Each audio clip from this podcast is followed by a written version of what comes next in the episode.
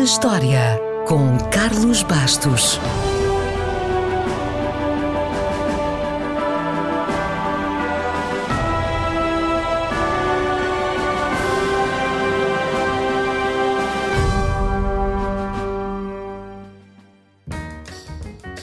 Foi a 7 de maio de 1934 que foi encontrada nas Filipinas a maior pérola do mundo. Pelo menos, na altura era.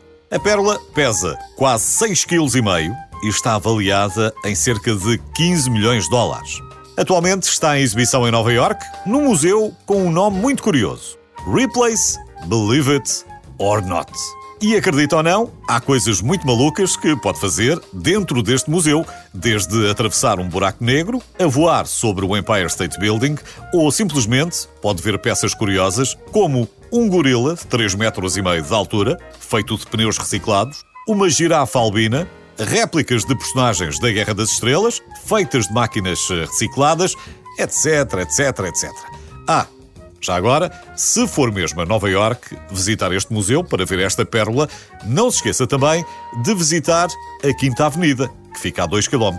A loja da Cartier, que lá está e que é a maior loja da empresa no mundo, foi comprada não com dinheiro, mas com um colar de pérolas naturais. Mas voltemos aos recordes das pérolas que, como os outros, foram feitos para serem batidos. Há cerca de 15 anos, outro pescador, também filipino, encontrou outra pérola dentro de uma ostra gigante. Não era tão redondinha como as mais pequenas, claro, tinha a forma de uma pastilha elástica gigante, mastigada, mas era bonita. O pescador levou-a para casa e escondeu-a debaixo da cama, mantendo-a como amuleto da sorte. E foi mesmo, pelo menos até ter azar. Uns anos depois, a sua casa incendiou-se. Mas a pérola, de 70 cm de comprimento por 30 cm de largura, que pesa cerca de 34 kg, ficou intacta e foi avaliada na altura em mais de 100 milhões de dólares. Se não fosse o um incêndio, provavelmente ninguém sabia que existia. As pérolas são de facto muito curiosas. Apesar de serem classificadas como uma pedra preciosa, as pérolas, ao contrário das safiras, dos rubis ou das esmeraldas, por exemplo, provêm de uma criatura viva e não da crosta terrestre. E menos de uma em cada 10 mil ostras selvagens contém pérolas.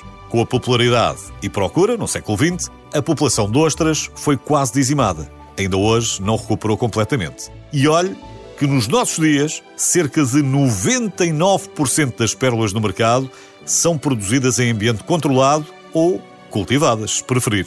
A mais famosa do mundo é provavelmente La Peregrina. É uma pérola em forma de pera, com o tamanho de um pequeno ovo, tem mais de 550 anos de história registada, já esteve nas mãos de diferentes famílias reais e até de Napoleão. Elizabeth Taylor recebeu-a de Richard Burton como presente no Dia dos Namorados e mandou redesenhar um colar com rubis, diamantes e pérolas adicionais. Resultado: em 2011, o colar foi vendido por 11 milhões no leilão.